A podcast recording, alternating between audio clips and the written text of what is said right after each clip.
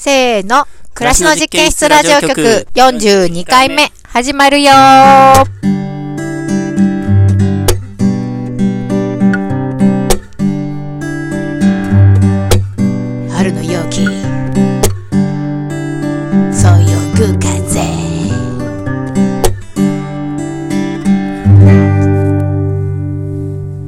の実験室ラジオ局は、暮らしの実験室スタッフの伊庭さんと、はい、バッチです。某スタッフ妻で野菜ソムリエの私ゆめこで今日はお届けいたします。そうですね。えーっとですね。はい。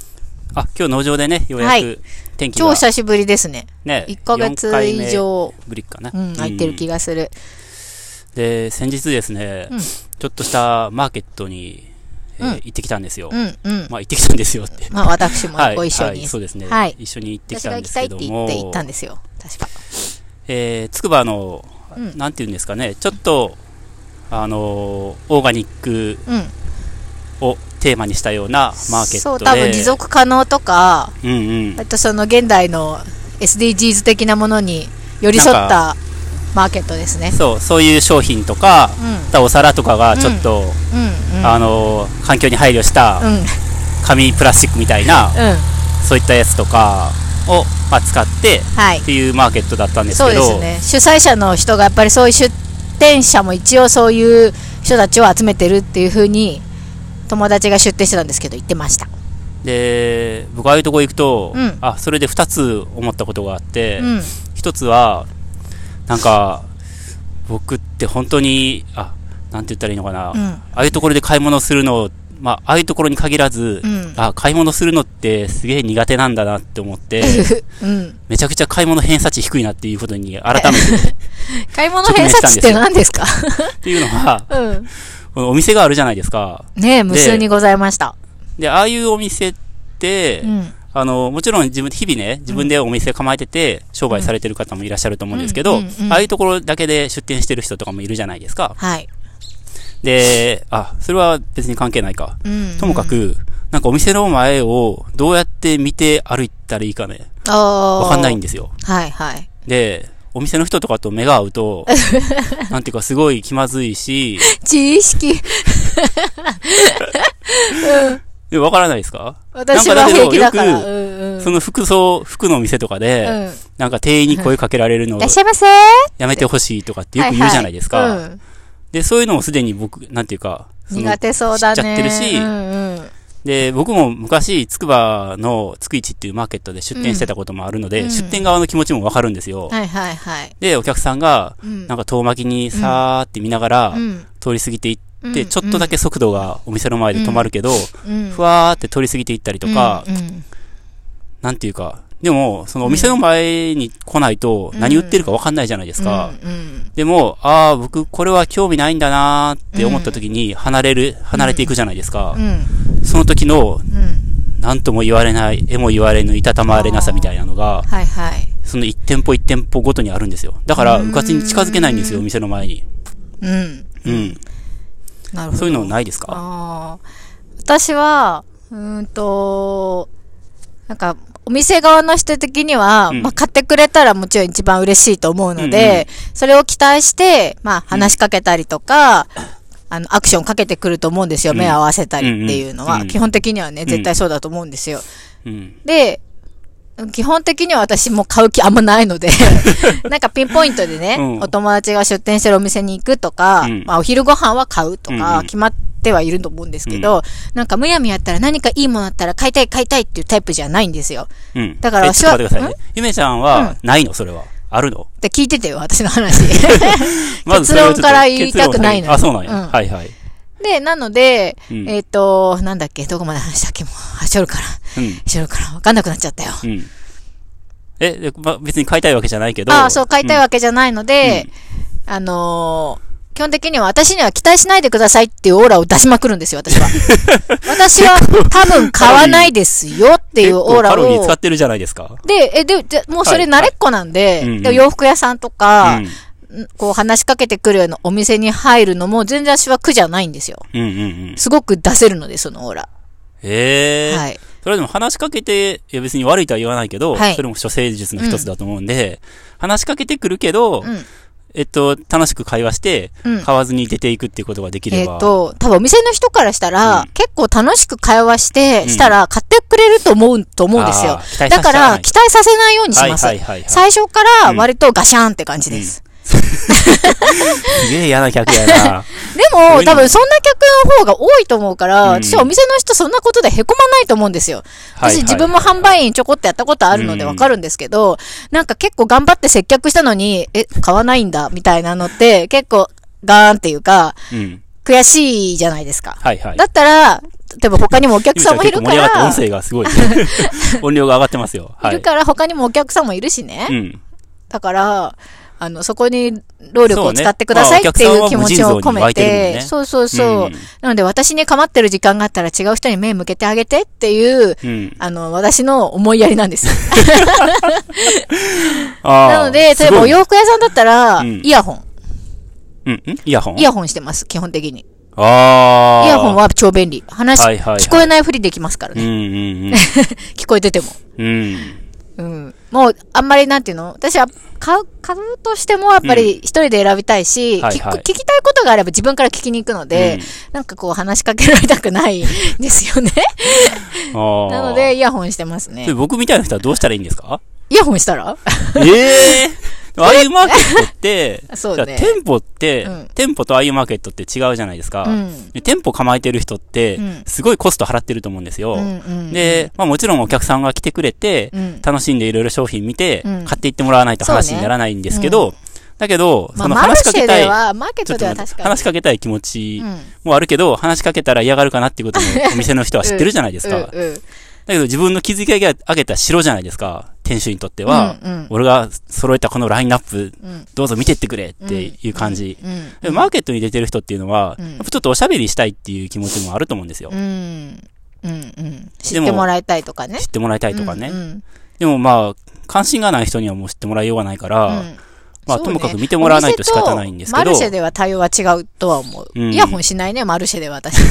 さすがに。でもやっぱ距離感があると思う。そのテントとお店までのキッチンカーとか自分の立ち位置の距離があるじゃないですか。うんうんで、結構近いじゃないですか。うん。なんか1メートルぐらいまで寄らないと、うん。まあ、ぐまあ、1メ、2メートル、う2、ん。3メートルぐらいだったらわかるけど、うん。結構5メートルぐらい先から、うん。5メートルって結構中距離じゃないですか。なんか、お客さんがたくさん群がってるようなお店は結構近くまで行ってみます。何が売ってるんじゃいみたいな感じで。自分が紛れられ、紛れられそうそうあそう。れわかります私に話しかけないでしょ？そうそうそう。もう多分、接客の対応でいっぱいいっぱいなんで、うん私にわざわざ話しかけたりしないので、うんうんもうで、列ができてるようなお店は、近く行って、ほう、何が売ってるんじゃ、うんうんほうほうって、チラシもらったりとかしますね。で、全く、こう、周りにお客さんがいないような状態だったら、うん何メートルかな、うん。5メートルぐらいうん。離れてるかもね。ほで、らほらほらすごい目を細めてみますよ。ほらほら。でも別にそれでいいじゃん。なんか困ることある？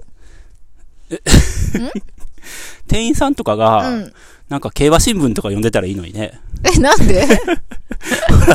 なんかあるじゃないですか。え？なんか回転焼きみたいな店とかで、うんなんかラジオが流れてそれて、さ、敵屋じゃん。そしたらすごい見やすいじゃないですか。マルシェじゃゃないじゃん。敵屋だよ。祭りの。まあそうかもうね。ん。うん。確かにそういう人いたら、うんこの人出店して何が楽しいんやろって気持ちになるかもね。ちょっ。と遠目で見て、まあ近くで見たかったらし見ますけど、うんうん。でも別に、なんていうか、ふーん、みたいな顔で見てます。でもちょっと興味があって話しかけて、うんでも話しかけたらうん。最後みたいな。買わなければならないみたいな感じ。全然そんな気持ちにはならない今さっきの話だとほら、うん喋ったらうん最後って。だからイヤホンするって。え、そんなことはない。うん洋服屋さんはそうだけど、なんかマルシェはうん、そんなことはないかな。ああ。うん。マルシェってやっぱ基本お話しするっていうのも、うん結構、洋服屋さんとかに比べて多いと思うんですよ。うんそれをしに来てる人とかも。はいはい。だから、ハードルがすごく低いと思うんですね。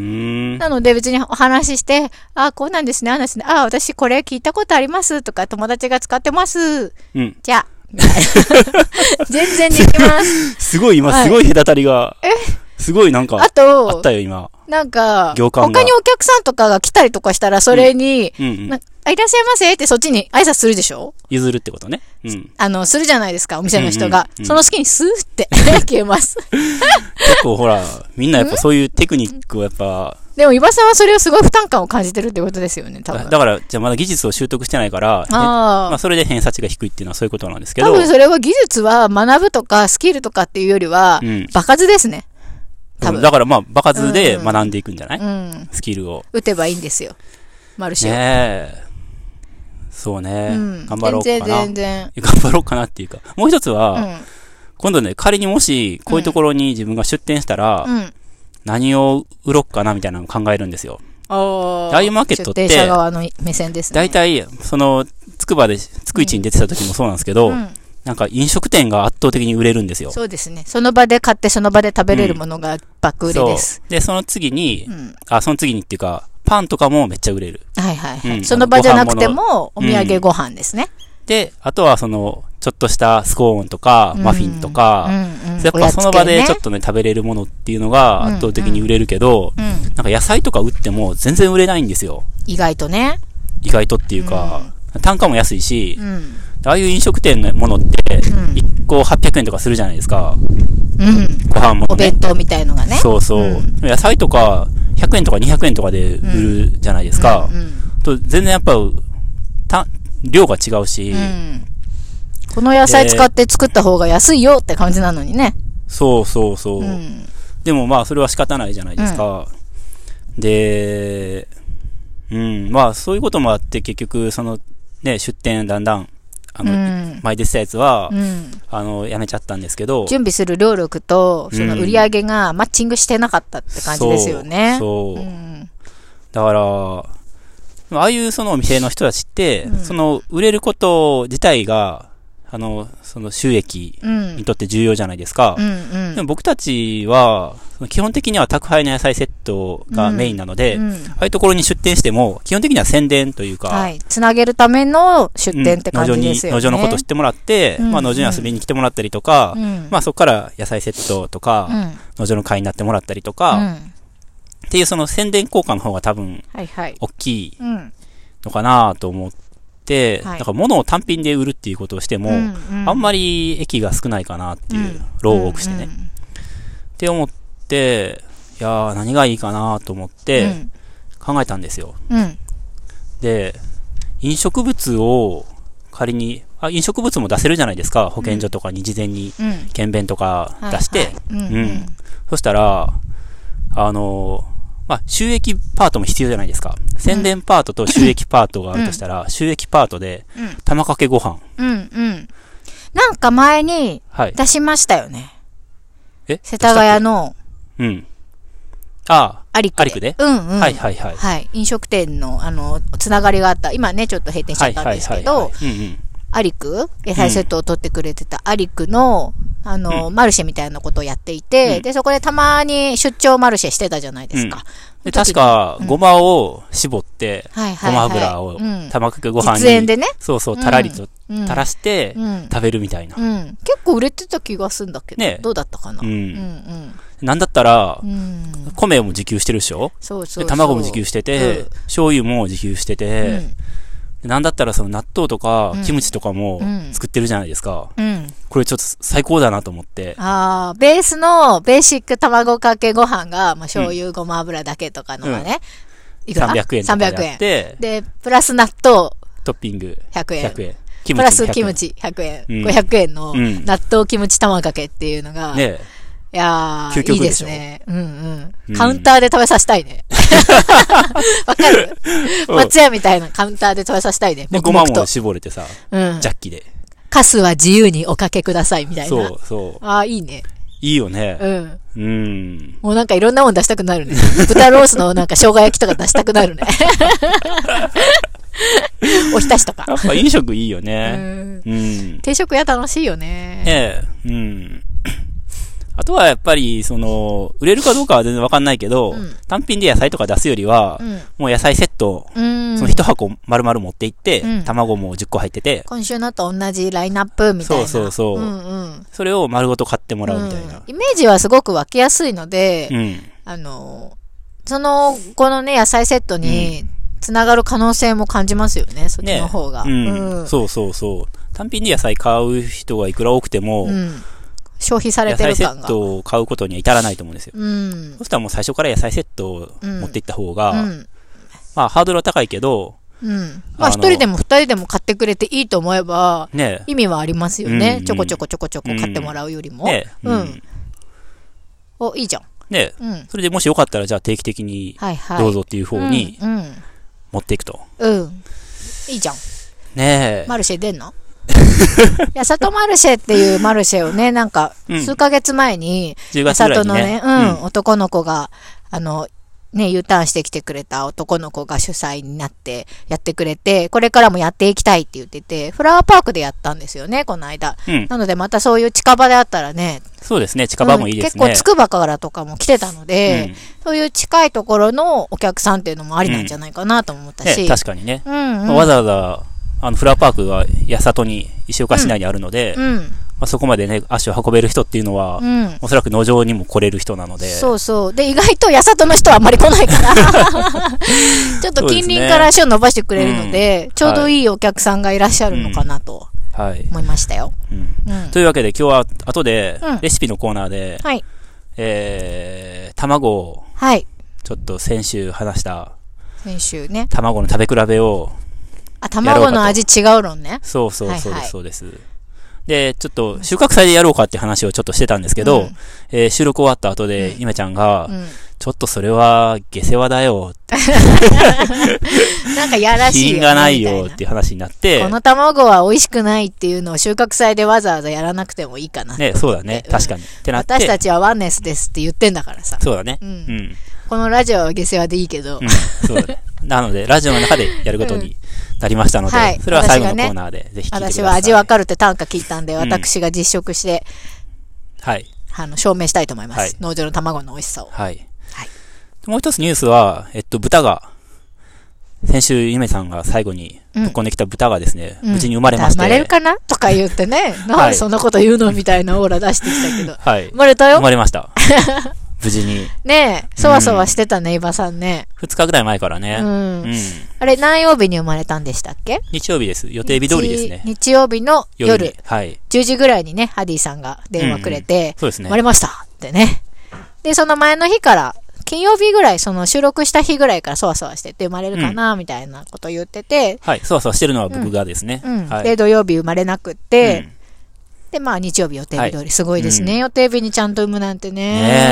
ねなんかほとんどね、予定日と、まあ、狂ってもね、1日とかぐらいって言ってたから。まあ、ね、はい。うん。うん、まあ、いや、人間に比べたら本当にすごいなと思いますよ。ね、うん。一人でまあ、冬場の出産だったので、うん、えー、っと、夜も多少ね、まあ、うん、真冬じゃないけど、うんうん、とマイナス2度ぐらいとかになったりしてたので、うん、で、10時にハディさんが、来てくれた時に、1頭出てますよと。うん。10時で1頭だったんだ。そう。で、僕が、で、駆けつけて、10時20分ぐらいに、あの、夜ですね。すごい。助産師馬が。着いた時には、もう5頭ぐらいいて。3倍馬。うん。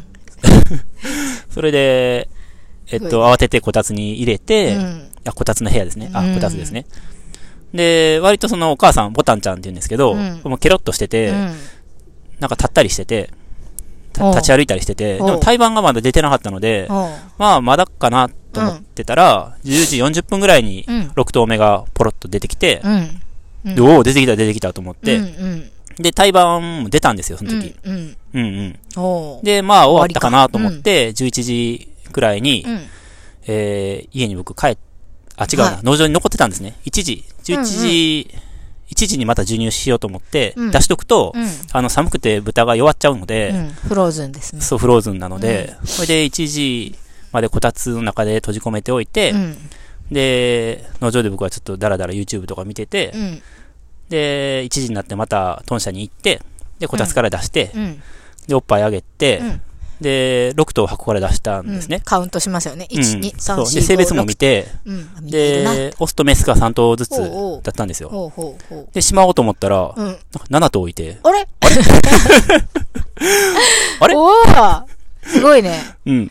で、部屋は割と電気つけてるんですけど、うんちょっとやっぱ薄暗い。あの、裸電球が1個あるだけなので、うん。ああ、見落としてたで、端っことか、いや、だだから、11時から1時の間に1頭生まれたんですよ。ああ、うんで、まだそ、その子は、うんこたつの部屋に行ってなかったっていうことだよね。つまりこ。たつの部屋に戻したのは僕が、あの、自力ではこたつの部屋に戻らないので、で、ずっとうん待ってたってことよね、お母さんのそばでね。そうだね。うんまあ、待ってたっていうか、お母さんのそばにいたというう。ん。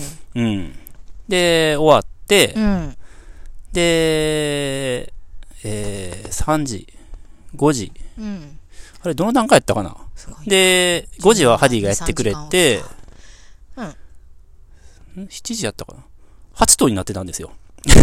また増えたの？タイミング忘れちゃったけど、うん。そう。へえ。結局8頭になってて、ラッキー。うん。うん、ラッキーでした。ねうん。まあ多い方がね。で、1匹も死なずに、うん。で、その日と、その次の日は、うん夜中も、えっと、うんエイジンさんとハディさんに、そうでしたね。授乳してましたねちょっと交代。して、おばさんも夜中に一回行ったりしてね。3時間おきぐらいに。日中は解放してるんですけど、うん夜中はやっぱり寒くなるので。まあ、こたつにしまい込んで、うん。で、決まった、例えば、夜中の10時とか1時とか、うんまあ、5時とか、うんそういう時間に、こたつから出して、うん。